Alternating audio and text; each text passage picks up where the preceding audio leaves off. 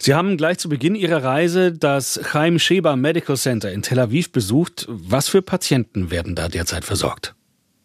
Ja, es ist eines der größten Krankenhäuser in Israel. Dort werden sowohl israelische wie palästinensische Patienten versorgt. Und wir haben diesem Krankenhaus jetzt noch ein sogenanntes Dermatom übergeben. Mhm. Das ist ein spezielles medizinisches Gerät, das dient der sogenannten Eigenhauttransplantation, weil aufgrund dieses Krieges jetzt sehr viele Menschen verletzt sind, große Wunden haben, diese Wunden schwer heilen und diese Eigenhaut-Transplantationsmöglichkeit führt dazu, dass Wunden dann auch besser heilen. Sie haben dieses Gerät ja auch schon in die Ukraine geliefert. Warum ist das gerade in Kriegsgebieten so wichtig? Also bei Schussverletzungen äh, geht es ja nicht so viel um große Hautflächen, aber bei was für Verletzungen dann? Ja, weil durch Explosionen, gerade in Kriegsregionen, äh, es häufig wirklich zu Verbrennungen kommt, durch große Verbrennungen am Körper.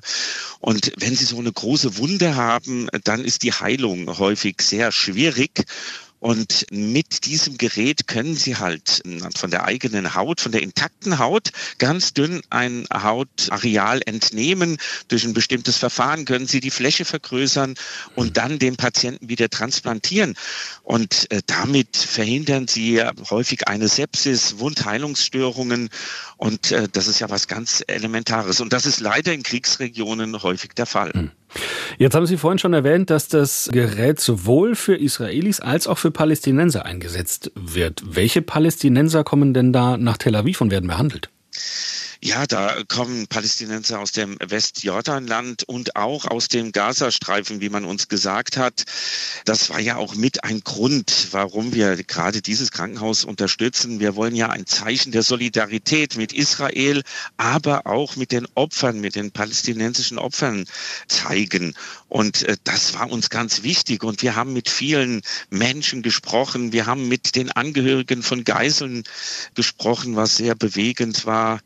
Und wir haben aber auch mit israelischen Hilfsorganisationen gesprochen, die eben im Gazastreifen aktiv waren und die kritisieren eben auch das Verhalten der israelischen Armee, dass so viele Zivilisten dort zu Tode kommen.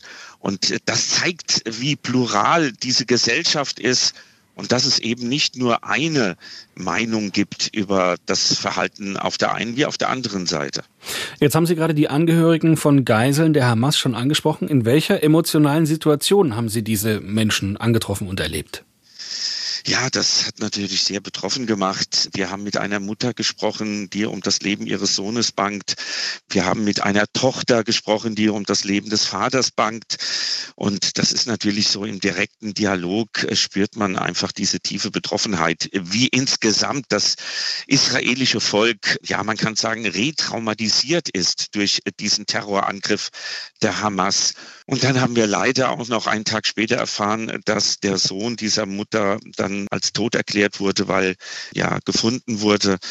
Das ist natürlich hoch emotional und Israel ist jetzt nicht so ein großes Land. Das heißt, es gibt fast überall irgendwelche Beziehungen zu den 1500 ermordeten Menschen an dieser Region am Gazastreifen. Und es gibt auch äh, viele, die einen persönlichen Bezug haben, immer noch zu den Geiseln. Das spürt man und das ist einfach etwas, was sich in diese Seele Israels eingebrannt hat.